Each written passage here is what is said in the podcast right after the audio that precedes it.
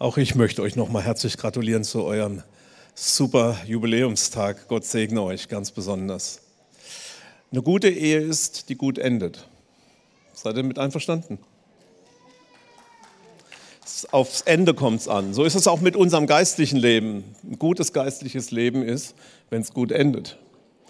Es äh, ist so, bei dem Marathonlauf ist ja immer das Problem, du kannst zwischendrin der Schnellste sein und am Schluss äh, hast du verloren, weil du der Letzte bist, der durchs Ziel geht, weil du deine Kraft nicht eingeteilt hast und dann am Schluss so ins Ziel kommst, wenn du überhaupt kommst. Und ähm, manchmal ist es bei uns Christen ähnlich. Wir verstehen nicht, dass es darum geht, immer mehr, immer mehr von ihm, immer mehr von Jesus, immer stärker ihn in unser Leben zu lassen. Du kannst von ihm nie genug kriegen. Das ist, also man soll sicher zufrieden sein, aber nie zufrieden in Gott. Nie zufrieden, wie viel wir ihn haben, nie zu viel zufrieden damit sein, wie sehr er dich bis jetzt gesegnet hat. Gott liebt es zu segnen und er mag dich sogar noch viel mehr segnen, als er dich bisher gesegnet hat. Höre ich mal irgendwo einen Amen dazu. Es ist so. Kenn, ihr kennt all die Geschichte von dem König, der da mit dem Pfeil auf den Boden schlagen sollte und er hat es dann so nach, bei drei bewenden lassen und Gott war nicht sehr begeistert über ihn und sagt, du hast es jetzt echt abgemistet, du hast wirklich Mist gebaut. Hättest du wie unser Drama draufgeschlagen, wie verrückt, so ding, ding, ding, ding, ding, dann hättest du dein Leben lang Sieg gehabt. Und ich glaube, so ist es in unserem Leben, wenn wir geistlich wirklich vor Gott in Anspruch nehmen, was er uns geben will und das nicht, ihn, ihn nicht für kleinlich halten, sondern für großzügig halten und in Anspruch nehmen, dass er uns wirklich segnen will. Und zwar nicht ein bisschen, sondern wie Jesus sagt, ich bin gekommen, damit ihr Leben habt und es im Überfluss habt. Es ist so, dass der ganze Himmel ist auf Überfluss ausgelegt. Wisst ihr das? Und er möchte den Himmel auf Erden bringen. Also ist unser Ziel Überfluss. Ich möchte heute über was sprechen. Ich wollte nur kurz vorher Thomas bitten, dass er ganz kurz, Thomas wollte uns ganz kurz was sagen. Ne? Das war dir wichtig. Deswegen ich, wollte ich dich bitten, dass du das jetzt tust. Ja, äh, die meisten von euch wissen ja, dass wir äh, am Samstag vor, acht, äh, also vor 14 Tagen äh, Himmelsgeburtstag meiner Frau gefeiert haben. Und ganz, ganz viele haben sich da aktiv beteiligt und äh, ich wollte ganz einfach lieb Dankeschön sagen. Und ach, äh, ich glaube, das hätte Rita richtig gut gefallen. Und wir haben an sie gedacht und sind ganz viele Geschichten erzählt worden und das fand ich einfach richtig riesig. Auch für die Unterstützung, ganz viele rufen mich an und laden mich ein und so und das wollte ich einfach wertschätzen und vielen, vielen Dank. Auch für die vielen Gebete natürlich. Danke.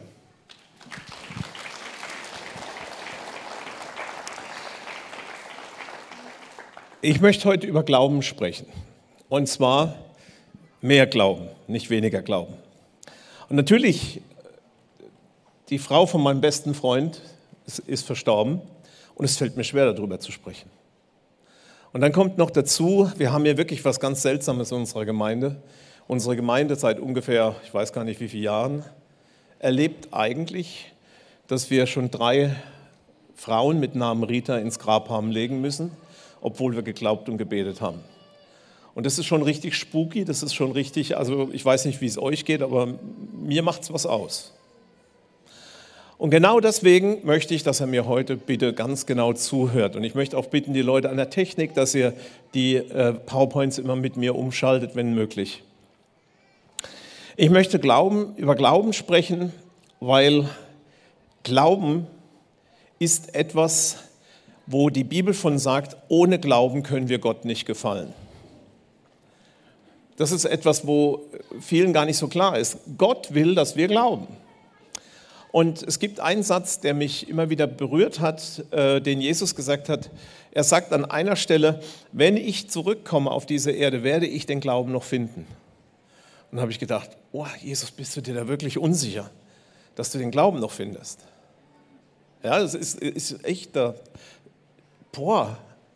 Und natürlich bin ich dann ein bisschen glücklich, es bezieht sich auf einen bestimmten Glauben, nämlich auf eine bestimmte Qualität des Glaubens, ist die Aussage bezogen von Jesus. Und deswegen glaube ich, dass wir in der Qualität des Glaubens zunehmen können. In meinem Leben habe ich viele Dinge gesehen. Ich hatte das Glück, bei vielen Heilungen dabei zu sein. Die sind nicht immer durch mich passiert, aber auch etliche sind geschehen, wo ich direkt selber Gottes ausführende Hand oder Fuß war oder was weiß ich, wie man das nennt. Einfach der Überbringer der himmlischen Freiheit. Und ich habe gesehen, wie Menschen, die halbseitig gelähmt waren durch einen Schlaganfall, durch ein einziges Gebet wieder vollständig laufen konnten und vollständig sich bewegen konnten. Alles weg, komplett geheilt. Ein einziges Gebet. Das war in, in Kampala in Uganda. Die, die Frau heißt äh, Mama Regina und ich war da mit unserer Regine und wir zusammen haben für sie gebetet. Und die war halbseitig vollständig gelähmt. Jeder wusste das in dem Slum und sie wurde auf der Stelle geheilt. Ich habe miterlebt, wie Menschen, ähm, die blind waren, die nichts sehen konnten, wie ein Gebet ihnen die Augen geöffnet hat und sie zum ersten Mal wieder sahen. Ich habe selbst miterlebt, das habe ich gerade vorhin dran gedacht, äh, Regina, du bist ja da, ne? Stimmt doch, Mama Regina, stimmt? Ihr seht, ich habe einen Zeugen. Ähm, ich habe miterlebt, wie ein kleines Kind, ein kleiner Junge, der nicht sprechen konnte und nicht laufen konnte, wie der in einem Gebet zum ersten Mal sprach, der war schon drei Jahre alt, zum ersten Mal Mama sagte und wie ich ihn dann auf die Bühne stellen durfte und da war Detlef dabei, wie er zum ersten Mal seine ersten Schritte im Leben getan hat. Und das ist beeindruckend, solche Dinge zu sehen, weil das ist genau das, was Jesus gemacht hat. Gleichzeitig muss ich sagen, ich möchte viel mehr davon sehen. Also ich sehe so viele Menschen, wo in Einschränkung leben und mein Herzenswunsch ist, dass noch viel, viel mehr Menschen gesund werden. Geheilt, befreit, erneuert werden. Warum? Weil es den Willen unseres Vaters im Himmel entspricht. Ich habe miterlebt die verrücktesten Dinge. Ich habe miterlebt, wie ein junger Mann geheilt wurde, weil wir bei seiner Mutter, also der war taub auf dem rechten Ohr und wir haben bei seiner Mutter den bösen Geist ausgetrieben. Es war wirklich so Manifestation, Augen weiß, Schaum von Mund und um sich geschlagen. Der Dämon ging und der Junge konnte wieder hören. Gott hatte mir vorher gesagt, dass er taub ist wegen dem Dämon seiner Mutter. Das habe ich gesehen mit eigenen Augen, weiß, dass es passiert ist. Es fällt einem schwer im Nachhinein alles so wieder vorzuholen, zu sagen, glaube ich, doch habe ich gesehen. Ich habe äh, miterlebt, wie bei jemandem im Auge die Spinnweben, wie Spinnweben, der graue Star auf beiden Augen, wie Spinnweben zurückgezogen worden. Beide Augen waren wieder völlig klar, nachdem wir ein Gebet gesprochen hatten. Aber ich habe auch miterlebt, dass Menschen, für die wir viel gebetet haben, gestorben sind an Krebs und nicht lebendig wurden und nicht lebendig blieben, obwohl wir für eine Frau sechseinhalb Tage um Wiederauferstehung gebetet und wirklich gerungen haben. Wir haben sechseinhalb Tage an dem Totenbett einer Frau gebetet, hier in Deutschland. Das ist in Deutschland eine Kunst, weil das ist fast unmöglich, das zu machen. Du wirst für verrückt erklärt von allen Instanzen und auch innerhalb der Gemeinde gibt es Leute, die den Vogel zeigen. Und leider ist sie nicht auferstanden. Wenn es um Glauben geht, dann geht es um Realität Gottes. Wenn es um Glauben geht, dann geht es darum, dass wir es ernst meinen. Das ist kein Spiel, kein Spaß. Und über Glauben zu predigen in dem Moment, wo es nicht gut gelaufen ist, ist schwierig, weil wir so gerne immer nur sehen wollen. Aber Glauben und Sehen ist nicht unbedingt zusammenhängt. Jesus sagt mal, selig ist, wer glaubt und nicht sieht. Interessanter Aspekt, den Jesus da erwähnt. Weil der Glauben ist nicht automatisch auf Erfolg, auf passiert jetzt fokussiert. Mein Glaube hat allein mit einer Person zu tun und das ist die Person Jesus Christus. Und dieser Person glaube ich.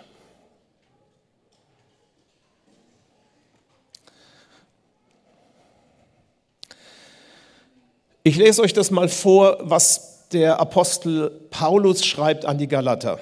Galater 3, 1 bis 7 und der Vers 9. O unverständige Galater, wer hat euch bezaubert, den Jesus Christus als gekreuzigt vor Augen gemalt wurde? Nur dies will ich von euch wissen. Habt ihr den Geist aus Gesetzeswerke empfangen oder aus der Kunde des Glaubens? Seid ihr so unverständig, nachdem ihr im Geist angefangen haben, wollt ihr jetzt im Fleisch vollenden?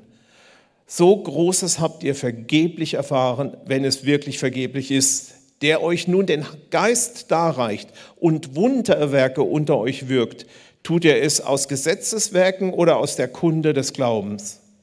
Ebenso wie Abraham Gott glaubte und es ihm zur Gerechtigkeit gerechtet wurde, erkennt daraus, die aus Glauben sind, die sind Abrahams Söhne. Folglich werden die, die aus Glauben sind, mit dem gläubigen Abraham gesegnet. Es ist interessant, dass Paulus sich so äußert zu einer Gemeinde, die gesetzlich wird, die jüdisch wird, die sehr hebräisch-lastig plötzlich wird, die plötzlich anfängt, sich beschneiden lassen zu wollen und, und anfängt, wieder jüdische Riten zu führen, obwohl sie selber eigentlich Griechen sind. Ja? Äh, nur weil ihm jemand erzählt hat, wenn du also so richtig Vollmacht haben willst, dann musst du noch so eine so eine Judenkäppi aufziehen und ein Fähnchen und in die Schofa blasen und Halleluja schreien dreimal täglich, dann wirst du vollmächtig. Und da sagt Paulus, ist so ein Quatsch. Seid ihr noch ganz bei Trost? Seid ihr noch ganz sauber auf gut Deutsch, auf gut Pfälzisch? Er sagt, Schaut doch mal, was habe ich denn verkündigt euch? Was habe ich euch denn gepredigt? Ich habe euch Jesus Christus gepredigt, was er für euch getan hat. Ich habe ihn euch vorgestellt als dem Gekreuzigten, nämlich dem, der für eure Verschuldungen und für eure Sünden ans Kreuz gegangen ist und euch ein für allemal gerecht gemacht hat durch sein Blut. Und aufgrund Höre, des Hörens dieser Botschaft und eures Glaubens daran habt ihr den Heiligen Geist empfangen und die Kraft, Zeichen und Wunder zu tun. Das ist, was im Prinzip da steht. Der Punkt ist, dass diese Kraft Gottes nicht aufgrund dessen kommt, wie toll wir glauben und noch mehr glauben. Und manchmal habe ich das Gefühl, Glauben ist wie so ein Schlauchboot. Man pumpt so lange, bis es platzt. Ja? So ist Glauben überhaupt nicht. Ich habe jetzt ein Buch gelesen von dem, äh, na, wie heißt er? Äh, T.L. Osborne. Und der sagt, wir sollen nicht darum beten, mehr Glauben zu haben. Und dann sagt der andere, hä? Nein, wir sollen nicht darum beten. Warum? Weil es gar nicht mehr Glauben gibt. Glauben ist etwas, wo du dich entscheiden musst. Glaubst du, was Gott dir gesagt hat? Oder glaubst du es nicht?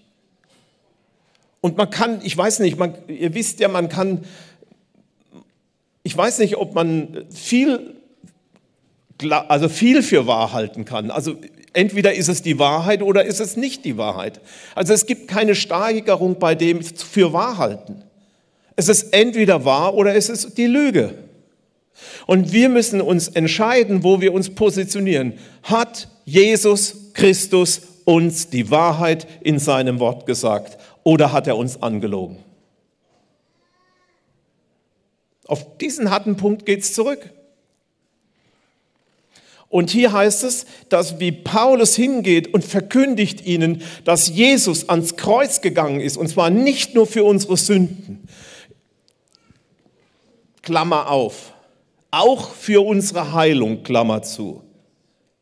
Denn wenn du ein jüdischer Mensch gewesen wärst von deiner Prägung, dann wäre der erste Zusammenhang für Krankheit gewesen, dass derjenige gesündigt haben muss. Also die, Jü die Jünger fragen völlig berechtigt und dann wird immer, ähm, was viele nicht verstehen bei der Stelle aus äh, Johannes 8, wo es um den Blindgeborenen geht, was viele dort nicht verstehen ist, Jesus will mit ihnen einfach nicht darüber diskutieren sondern er will jetzt heilen.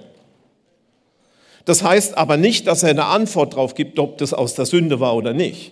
Denn grundsätzlich geht jede Krankheit, und zwar wirklich jede Krankheit auf dieser Erde, auf den Sündenfall zurück. Also Adam und Eva wurden perfekt erschaffen. Am neunten Tag schuf Gott die Krankheit oder so. Ja, Krankheit kam durch den Sündenfall. Also die Grundlage für Krankheit war schon immer Sünde. Direkt, ob du es getan hast, deine Eltern oder allgemein die Deutschen zum Beispiel im, im Dritten Reich oder so. Sünde ist Ursache für Krankheit. Warum? Weil der Satan der Verkläger der Brüder ist und weil er immer Anlass sucht, dich zu schädigen. Und als Jesus jetzt ans Kreuz ging, nahm er die ganze Macht Satans weg, indem er am Kreuz für uns alle starb. Und deswegen besteht eine völlig berechtigte Grundlage für Heilung. Weil es keine, keine Sünde mehr gibt, die der Teufel benutzen kann, um mich krank zu halten. Die einzige Möglichkeit, wo ich noch Bock schießen kann, ist, wenn ich anderen nicht vergebe. Weil dann kann mir auch nicht vergeben werden, wie die Bibel sagt. Dann bleibt meine Sünde bestehen. Aber wenn ich zu Gott gehe, meine Sünden bekenne und ihn um Vergebung bitte, dann ist, sagt die Bibel, da ist Gott treu und gerecht und wäscht sie weg. Man weiß nicht mehr, dass sie da gewesen ist. Sie wird ausgeweibt. Und bleibt nur noch übrig Sündfreiheit. Und weil Jesus Christus am Kreuz für dich und mich gehangen hat, konnte Gott uns seinen Heiligen Geist geben. Weil Jesus Christus für dich und mich am Kreuz gehangen hat, konnte Gott mit seinem Plan, nämlich seinen guten Willen auf dieser Erde umzusetzen, überhaupt anfangen. Und dabei ist er, und das nennt man das Reich Gottes. schalte um, ja. Gottes Wille geschieht wie im Himmel so auf Erden. Wenn das zu 100 Prozent passiert, dann ist das Reich Gottes zu 100 Prozent gekommen. Interessant ist, was Paulus in 1. Korinther 2, Vers 4 noch weiter zu dem Thema sagt. Er sagt, denn ich nahm mir vor, nichts anderes unter euch zu wissen als Jesus Christus und ihn als gekreuzigt. Und ich war bei euch in Schwachheit und mit Furcht und in vielen Zittern. Und meine Rede und meine Predigt bestand nicht in überredenden Worten der Weisheit, sondern in der Erweisung des Geistes und der Kraft. Die Grundlage seiner Botschaft war nicht, hey Leute, ich mache hier ein, Heilungs äh, ein, ein Heilungsglaubensteaching und ich erkläre euch bis in den letzten Winkel, wie alles funktioniert, sondern er hat gesagt, ich kam und ich fühlte mich nicht gut, ich fühlte mich wie ein Schluck Wasser in der Kurve bei euch und ich kam zu euch und ich habe nur eine Botschaft drauf gehabt, dass Jesus Christus für euch gestorben ist, dass er alle Schuld, alle Sünde ans Kreuz genommen hat. Alles, womit der Teufel dich vernichten kann, hat Jesus Christus ans Kreuz genommen. Damit wir alle in der Freiheit leben können. Und diese Botschaft hat er verkündigt, der Paulus. Das war's. Und deswegen müssen wir verstehen, dass das zusammenhängt mit dem, was Jesus für uns tat, dass sich der Wille Gottes auf Erden durchsetzen kann. Satan, sagt die Bibel, hat Jesus entmachtet. Das sagt, Jesus, sagt Paulus, sagt Paulus, Jesus hat ihn entmachtet, hat ihn den Schlüssel des Todes weggenommen. Und dann sagst du, ja, aber ich sehe doch noch dies und dies. Ja, ja, ich komme gleich dazu der unbeständige Faktor ist nämlich nicht Gott. Der unbeständige Faktor sind wir. Gott hat alles für uns bereit gemacht. Und mir ist es jetzt ganz wichtig, wenn ich jetzt hier so ein paar Sachen aufzähle, dann passiert Folgendes bei manchen Menschen. Wir, wir, sind Deutsche, da muss man das vorher klären. Und die, die nicht Deutsche sind, die sind ganz schnell deutsch, wenn sie in Deutschland sind. Keine Sorge. Ich kläre das jetzt. Folgendes. Alles, was ich in den nächsten zwei Folien aufzähle, ist nicht dazu gedacht, dass du rückwärts denkst und denkst, wo habe ich den Fehler gemacht, damit es nicht passiert ist. Okay? Nochmal? Es geht nicht darum, wo hast du oder ich einen Fehler gemacht hat, gemacht, aufgrund dessen dann meinetwegen Rita nicht leben konnte oder der nicht gesund wurde oder jener oder sowas. Darum geht es nicht. Gott hat diese ganze Sache längst in seiner Hand und wir vertrauen ihm da drin.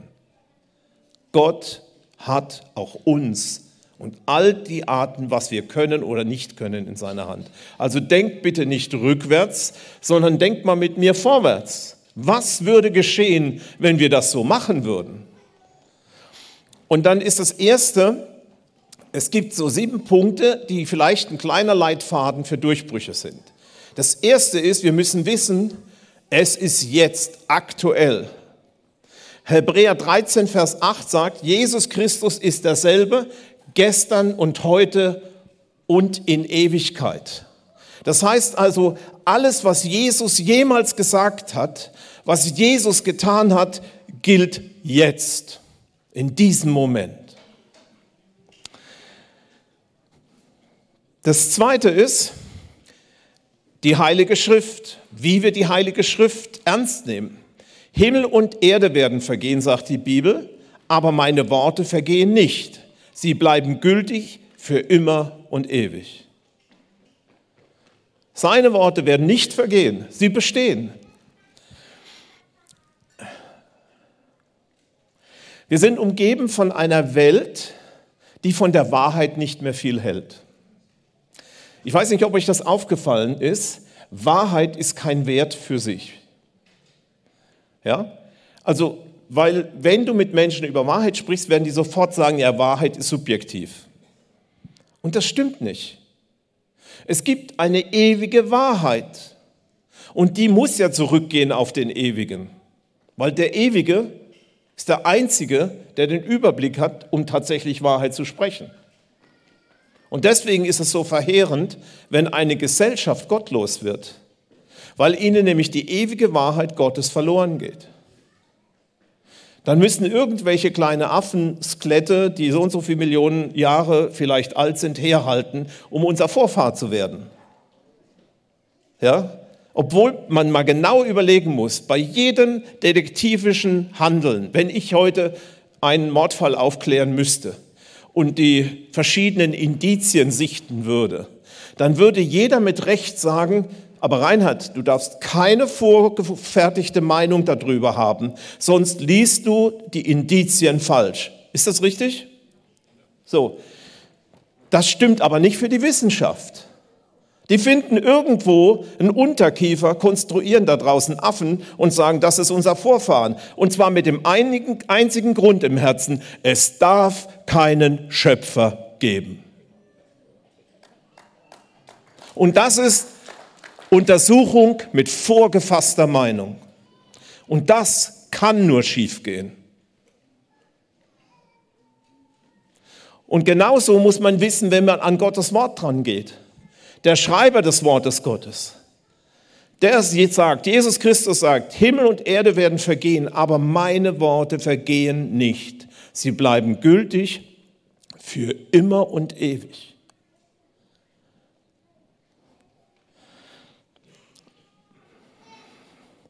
Der dritte Punkt ist, Moment, nochmal zurück. Ups.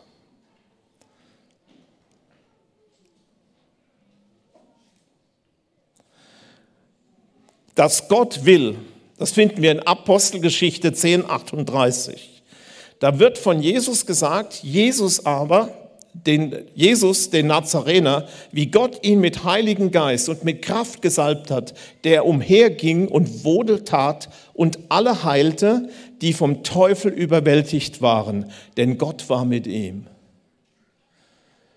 Das ist so deutlich, was Petrus hier über Jesus sagt. Er sagt, dieser Jesus war ja der, der den Willen Gottes völlig ausführte, bis ins Detail. Und der ging umher und heilte alle, die vom Teufel überwältigt waren. Das ist schon ein deutlicher Satz. Und dann das nächste ist, wir müssen verstehen lernen, dass wir tatsächlich Erlösung haben. Damit ihr aber wisst, was der Sohn des Menschen, dass der Sohn des Menschen Gewalt hat, auf Erden Sünden zu vergeben, sprach er zu dem Gelähmten, ich sage dir, steh auf und nimm dein Tragbett auf und geh in dein Haus. Das ist so eine interessante Geschichte. Das ist diese Geschichte mit den vier Freunden oder ob die Freunde waren oder nicht, oder habe ich ja alles Mögliche schon gehört drüber. Ähm, aber Jesus vergibt diesen Menschen als erstes Mal die Sünde. Stimmt's? Ja, ne? Und dann gab es Ärger mit den Pharisäern, weil sie sagten, was maßt der sich an? Und dann sagt er, damit ihr das sehen könnt, dass ich das darf, heile ich den mal schnell. Schon eine sehr merkwürdige Geschichte. Zumal Lukas am Anfang der Geschichte schreibt, dass der Geist Gottes zum Heilen da war. Was auch sehr seltsam ist, dass es an der Stelle steht, weil ich dachte, Jesus hat es immer in der Tasche oder so. Das heißt, Jesus hatte den Vorsatz zu heilen und seine Reaktion auf diesen gichtbrüchigen Mann war, dass er ihm die Sünde vergeben hat. So, jetzt spekuliere ich frei. Da könnte er natürlich sagen, kannst du so glauben, musste aber nicht. Ich glaube, dass Jesus die Ursache für die Krankheit, für seine Gicht genommen hat, warum der sich nicht bewegen konnte, nämlich die Sünde. Und ich bin mir sicher, dass der in den nächsten paar Tagen sich erholt hätte und von alleine hätte laufen können. Aber weil die komischen Pharisäer so komisch drauf sind, wie die meisten Pharisäer bis heute drauf sind, deswegen hat Jesus gesagt, ich zeige euch mal, wo der Hammer hängt, ich heile ihn gleich, dann könnt ihr es sehen und dann könnt ihr mir glauben, dass ich Sünden vergeben kann. So lese ich die Geschichte. Jesus nimmt die Ursache am Kreuz. Und wir dürfen wissen, ich, Reinhard Rehberg, bin erlöst durch das Blut Jesu Christi. Und deswegen brauche ich auch keine Krankheit mehr hinzunehmen.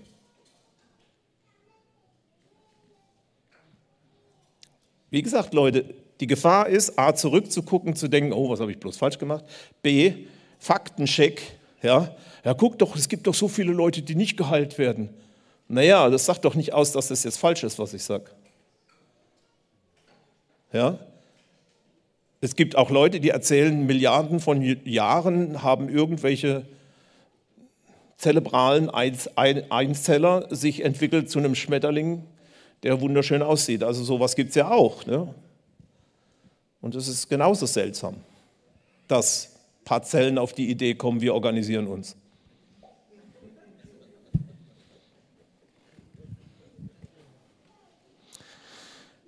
Der fünfte Schritt ist das Gebet nach Johannes 5, 15, Vers 7. Wenn in, ihr in mir bleibt und meine Worte in euch bleiben, so werdet ihr bitten, um was ihr wollt, und es wird euch geschehen. Uns ist nicht bewusst, wie ernsthaft Gott auf unser Gebet achtet. Und zwar, das müssen wir jetzt mal klarstellen, nicht auf das Gebet von Reinhard Rehberg oder Detlef Schmidtke oder Brian Blount oder sonst was, sondern auf dein Gebet. Hörst du? Dein Gebet. Sag mal, mein Gebet. Genau, auf dein Gebet hört Gott so, wie es hier in der Schrift steht. Nämlich, dass er sagt, wenn ihr in mir bleibt und meine Worte in euch bleiben, also diese Worte der Freiheit des Kreuzes, diese Worte erlöst zu sein und befreit sein zu dürfen, wenn diese Worte in euch bleiben, so werdet ihr bitten, um was ihr wollt, es wird euch geschehen. Das ist bei mir noch ziemlich ausbaufähig. Aber ich weiß, dass es die Wahrheit ist. Und wenn ich bete, dann achte ich immer mehr darauf, dass ich auch mitbekomme, dass er Ja sagt. Der nächste Punkt ist Glauben. Das ist 1. Petrus 2, Vers 24. Jesus hat unsere Sünde an seinen Leib auf das Holz getragen hat, damit wir den Sünden abgestorben, der Gerechtigkeit leben. Durch dessen Striemen sind wir heil geworden. Ich glaube, dass das die Wahrheit ist. Ich glaube, dass Jesus in seinem Tod das alles für mich bereits getan hat. Das hat er gemacht. Für mich, für dich, für uns. Hey, weil ich ein Kind Gottes bin, weil ich so nah bei Gott bin, weiß ich, dass mir alles möglich ist.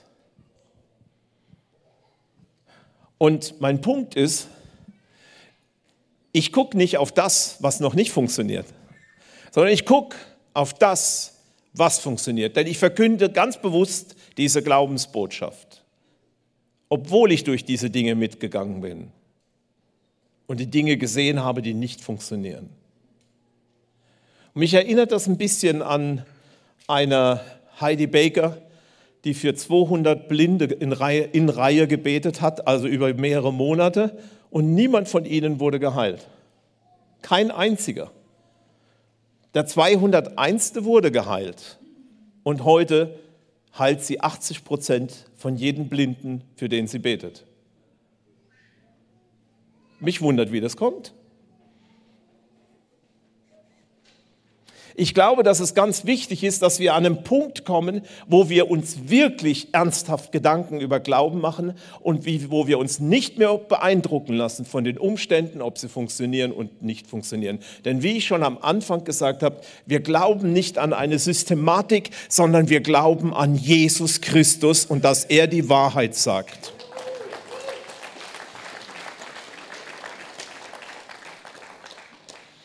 Und jetzt kommt mein Lieblingspunkt, nämlich der Punkt Nummer sieben, der heißt Danken. Weil Danken, das wissen viele nicht, Danken ist aktiver Glauben. Vor allen Dingen, wenn ich für Dinge danke, die mir nicht gefallen und Dinge, die noch nicht da sind, ist es praktizierter Glaube. Und Gott sagt, sagt alle Zeit Dank für alles, denn das ist der Wille Gottes für uns. Das steht so in der Bibel drin. Und hier der Vers, seid um nichts besorgt, sondern in allem sollen durch Gebet und Flehen mit Danksagung eure Anliegen vor Gott kund werden. Also um gar nichts besorgt sein, weil Gott auch das Backup für mich hat, wenn aus welchen Gründen auch immer die Dinge noch nicht geschehen, die er aber gerne machen möchte. Da hat Gott sein Backup immer dabei. Und das ist seine Liebe und seine Beziehung zu mir und meine Liebe und meine Beziehung zu ihm, die stärker ist als alles, was ich erleben kann.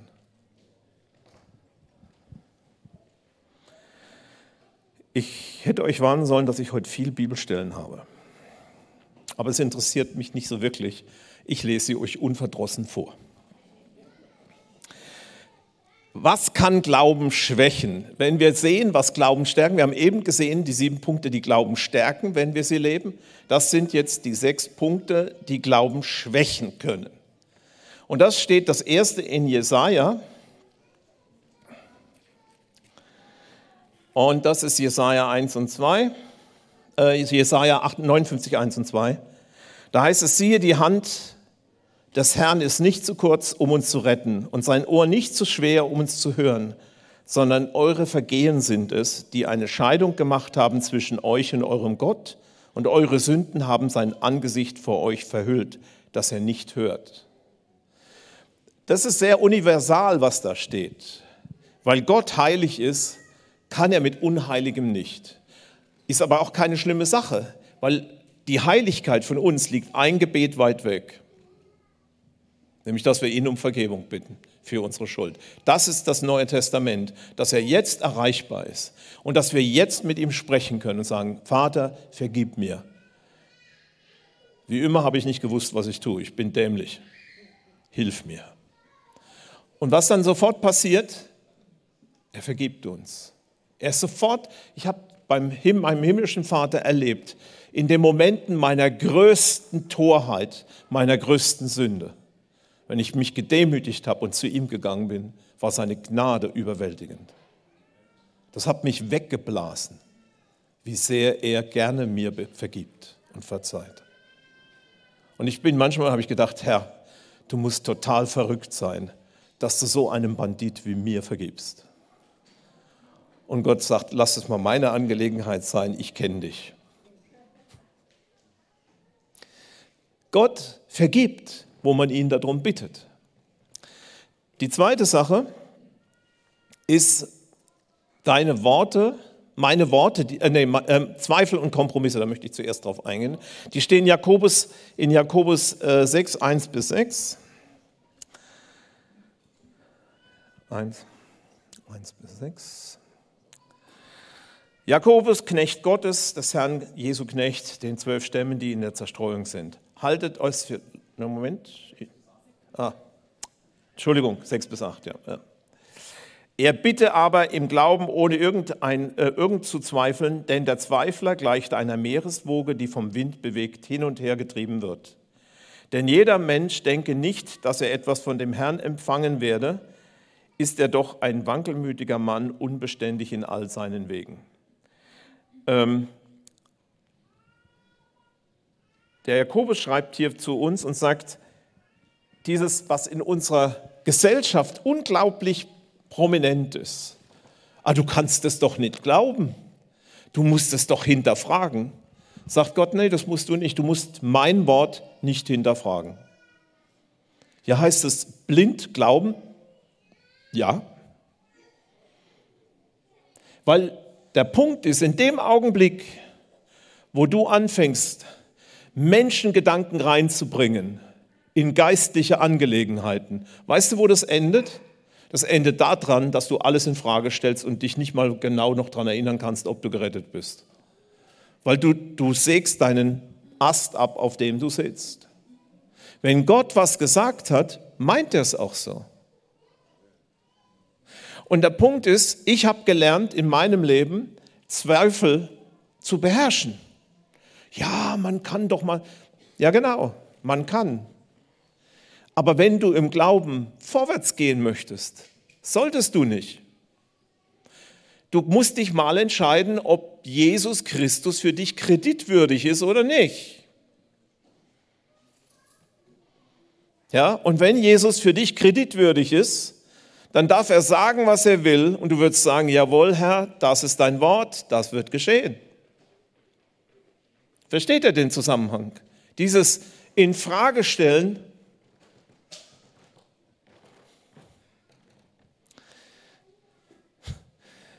Der Vater des Infragestellens ist Satan. Der erste Bericht, den wir von ihm in der Bibel lesen, der heißt, sollte Gott gesagt haben. Und das reicht schon bei Deutschen, wenn du das machst. Ja? Du brauchst nur sagen, Du brauchst nur so, das ist wie, also ich weiß gar nicht, das ist wie so ganz scharfer Paprika da oder nicht Paprika, so äh, da in Indien dieses Gewürz. Also du brauchst nur unglaublich wenig, um die ganze, das ganze Essen zu versauen. Ja? Also wenn du da so mit Königspulver unterwegs bist und schmeißt da so zwei Korn rein, kann kein Mensch mehr essen, weil die alle hochrot anlaufen. Und so ähnlich ist das mit diesem komischen Zweifel. Das ist nämlich die Glaubwürdigkeit Gottes in Frage stellen. Und wenn wir Gott in seiner Glaubwürdigkeit in Frage stellen, gibt es kein Halten auf der schrägen Bahn, bis wir ganz unten runtergerutscht sind. Weil dann gibt es nichts mehr. Wenn Gott uns angelogen hat, dann sind wir Narren, dass wir hier sitzen. Weiß ich nicht, warum ihr nicht in eurem Bett liegen geblieben seid. Religion ist für nichts gut. Religion ist nur Unfug für Menschen. Macht, das macht abhängig, es knechtet dich, es bringt nichts Gutes hervor. Guckt euch die ganzen Religionen auf der Welt an, auch wenn es christliche Religion hat. Sie machen nur schreckliche Dinge. Aber die Nachfolge von Jesus Christus, die beruht auf Vertrauen. Und Vertrauen bedeutet, ich entscheide mich zu vertrauen. Der Grund, warum ich nicht eifersüchtig auf meine Frau bin, ist, weil ich weiß, was für ein wunderbares Wesen sie ist und ich ihr glaube. Und ich muss ja nicht hinterher spionieren. Ah, jetzt hat sie das gesagt. Wer weiß, wie sie das. Und das ist so, das ist so, merkt ihr, wie giftig diese Sätze sind, ja? Oder wenn ich sage, ja, der macht es nur weil, ja? Und schon habe ich Gift in diese ganze Geschichte gespritzt. Und so ist auch der Zweifel und der Kompromiss sind Gift in der Beziehung zu Gott. Ich glaube an Jesus Christus und sein Wort. Nicht, weil ich einen Beweis habe, sondern weil ich mich entschieden habe, ihm zu glauben. Ich glaube ihm. Und damit bin ich bisher saugut gefahren. Auf gut Deutsch. Okay, unsere Worte, also meine persönlichen Worte, die ich spreche, da hat der, Petru, der Petrus, der Apostel Petrus was drüber geschrieben und das wollte ich euch vorlesen. Ich wollte euch bitten, die Zeit für mich zu haben, weil ihr investiert in eure eigenen Glaubensfähigkeit. Das ist 1. Petrus 3, Vers 10. Da sagt der liebe Petrus, denn, denn wer das Leben lieben und gute Tage sehen will, der halte Zunge und Lippen vom Bösen zurück, dass sie nicht Trug reden. Es ist wichtig, was wir sagen. Es gibt noch, es gibt noch bedeutendere Stellen, ne, die einfach sagen, du kannst mit deinem Mund dich um Kopf und Kragen reden, auch im Geistlichen. Also, wenn ich nichts sagen will, sage ich lieber gar nichts. Ich habe mir auch angewöhnt, wenn Menschen bei mir kommen und sagen, ich sollte dir das eigentlich nicht sagen, dann sage ich, bleib bitte dabei, weil ich es gar nicht hören will. Ich will das Böse nicht hören, was auf dieser Welt ist. Ich will es nicht hören. Ich möchte Gottes Wahrheit hören, die möchte ich hören, aber nicht das, was du weißt und mir nicht sagen sollst. Ich möchte, dass unsere Worte in Übereinstimmung mit unserem Glauben sind. Denn wenn ich mit dem Mund, mit dem ich den Befehl Gottes über jemanden ausrufe, dass er gesund würde, dass ich, wenn ich mit dem Mund schandbare Dinge rede, Blödsinn rede, dummes Geschwätz rede, muss ich mich nicht wundern, dass der Himmel mich nicht ernst nimmt.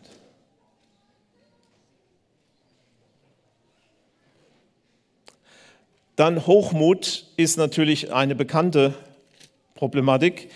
1. Petrus 5, Vers 5 sagt, da heißt es ebenso, ihr Jünger, Jüngeren, ordnet euch den Ältesten unter, aber alle aber umkleidet euch mit Demut im Umgang miteinander, denn Gott widersteht dem Hochmütigen, dem Demütigen aber gibt er Gnade.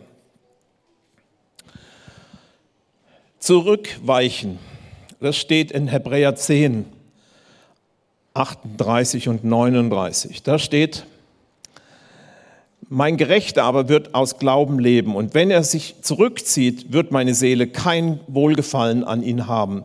Wir sind nicht von denen, die zurückweichen zum Verderben, sondern von denen, die glauben, zur Gewinnung des Lebens. Dieses Zurückweichen ist, wo wir uns gönnen, ja, das muss man ja nicht immer so scharf sehen. Nein, doch, weich nicht zurück. Widerstand, ich weiß was Gutes über den Teufel.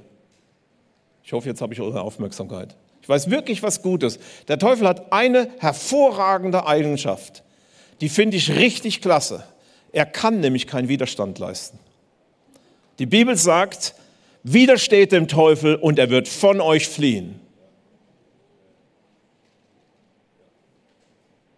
Ich widerstehe ihm und ich weiche nicht zurück, aber er wohl. Und Gott sagt, ich, du gefällst mir nicht, wenn du den Verschwindekowski machst, den Horizontschleicher. Das gefällt mir nicht, denn ich habe dir alles gegeben, ein großartiges Kind Gottes zu sein mit voller Stärke und mit vollem Mut. Weiche nicht zurück, sondern widerstehe dem Bösen. Und dann äh, kommt noch den falschen Zuhören, das steht im Psalm 1. Das, ich fand den so schön, den musste ich noch reinnehmen, das müsst ihr mir verzeihen, aber der, der muss gelesen werden, der ist hervorragend. Da steht, glückselig die Frau und der Mann, der nicht folgt dem Rat der Gottlosen. Denn der Weg der Sünder, der den Weg der Sünder nicht betritt und nicht im Kreis der Spötter sitzt, sondern seine Lust hat am Gesetz des Herrn und über seine Gesetze nachsinnt Tag und Nacht. Ich glaube, dass diese sechs Punkte tatsächlich unseren Glauben schwächen, wenn wir so leben. Ich glaube, dass wenn wir eben wie gesagt den Spöttern zuhören, wenn wir den Leuten, die immer nur Zweifel drauf haben, zuhören, das hilft uns nicht. Es hilft uns nicht, wenn wir zurückweichen und sagen, okay, es ist mir alles zu schwer. Du kannst einen Moment sagen, hey Gott, gib mir eine Pause. Habe ich auch schon manchmal gebetet. Habe gesagt, lieber Gott, kannst du mir gerade mal eine Pause geben? Ich halte es gerade nicht mehr aus. Macht er. Aber im Absprache mit ihm. Das heißt aber, ich gehe keinen Schritt zurück. Ich nehme mir nur gerade mal eine Pause mit ihm und komme dann umso stärker wieder. Und vom Hochmut halte ich mich fern. Was ist Hochmut? Hochmut ist etwas von mir zu denken, was Gott nicht von mir denkt. Demut ist, das zu denken, was Gott von mir denkt. Ich muss mich nicht kleinschrumpfen, ich bin schon klein genug. Ja, hat mal jemand zu mir gesagt, gesagt Rainer, so, du musst dich nicht kleiner machen, so groß bist du auch nicht.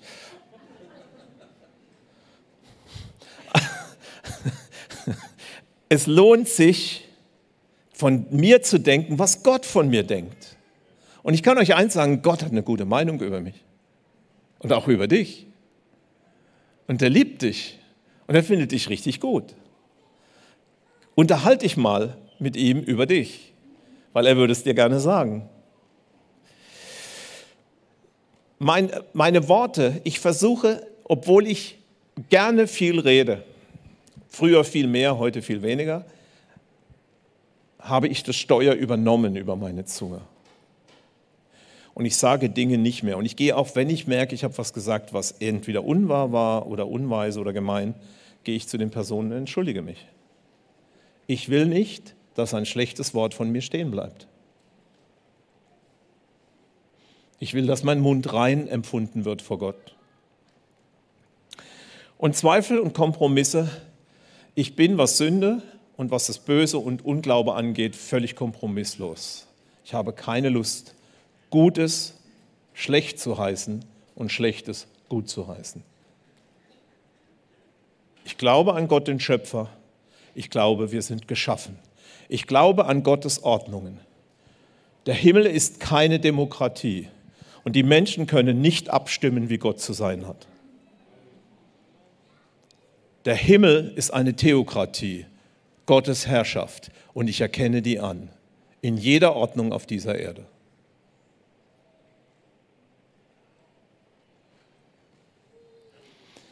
Und letztens Sünde. Sünde ist nur dazu da, sie zu bekennen und aus dem Leben rauszuwerfen. Okay. Kommen wir zum Schluss. Ihr glaubt nicht, dass ich Schluss kann. Doch, kann ich. Hebräer 10, 35 und 36, da steht, werft nun eure Zuversicht nicht weg, die doch so reich belohnt werden soll. Ihr braucht Kraft zum Durchhalten, damit ihr weiterhin tut, was Gott von euch will.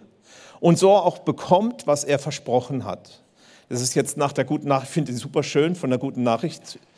Äh, das ist richtig gut von denen übersetzt. Werft nun eure Zuversicht nicht weg, die doch so reich belohnt werden soll.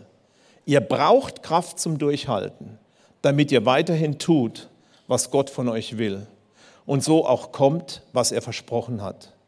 Und das ist wirklich so, dass ich das Gefühl habe, dass das Reich Gottes am Kommen ist und aufgehalten wird an manchen Orten, an denen wir schwer kämpfen und noch nicht da ist. Aber wenn wir weiterhin reinpressen und weiterhin die Dinge tun, die Gott gesagt hat, wird es einen Moment geben, wo diese Riegel brechen wo die Türen einstürzen, die Satan errichtet hat und sich das Heil Gottes ergießen über uns als Gemeinde. Davon bin ich zutiefst überzeugt. Und natürlich über uns jeden Einzelnen. Aber dazu ist jetzt wichtig, Glauben zu halten und Glauben zu leben.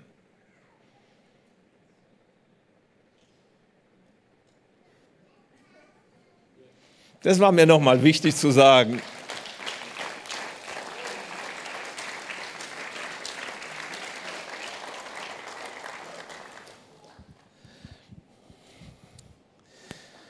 Ja. Gerne. Okay, ich möchte euch herausfordern.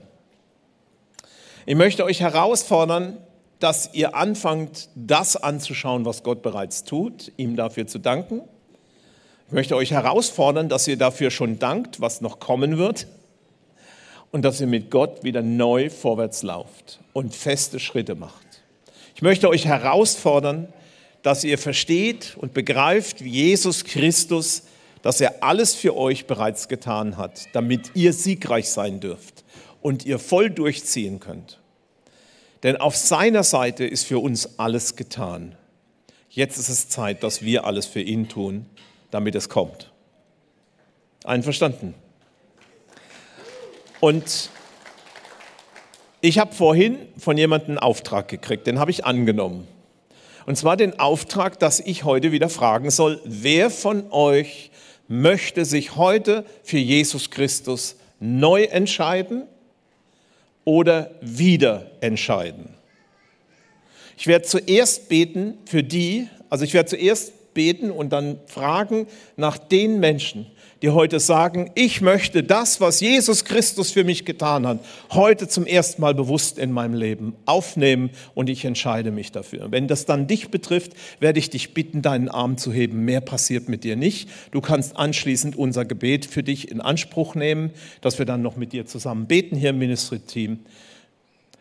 Die zweite Gruppe, Menschen, die schon gläubig waren, aber dann wirklich zurückgefallen sind sich wirklich den Kompromissen hingegeben haben und die angefangen haben wieder zu leben, als wenn sie Gott gar nicht kennen, die werde ich auch bitten, sich zu entscheiden und die Hand zu heben.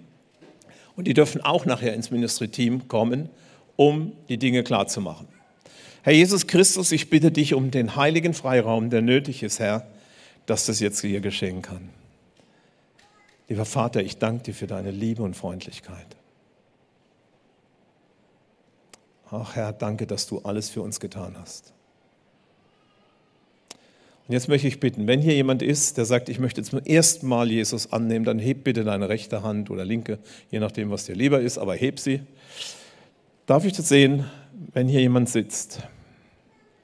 Wer hebt seine Hand? Ich sehe es gerade nicht. Ganz hoch, dass ich es sehen kann.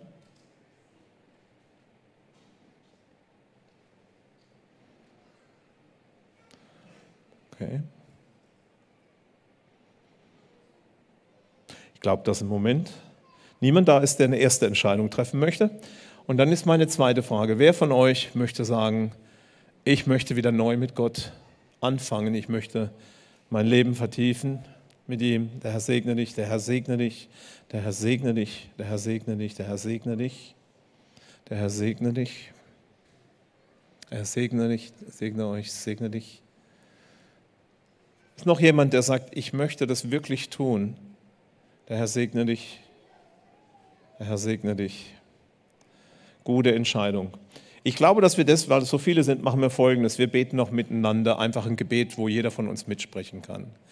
Und wenn du hier gewesen bist und du warst so feige, die Hand zu heben, das passiert manchmal, das ist nicht schlimm, dann kommst du trotzdem ganz schnell zu mir und dann kannst du es mit mir alleine machen, dann sieht es keiner, okay? Aber lasst uns jetzt beten, bitte. Vielleicht stehen wir dazu auf. Dann spreche ich am Schluss auch gleich den Segen.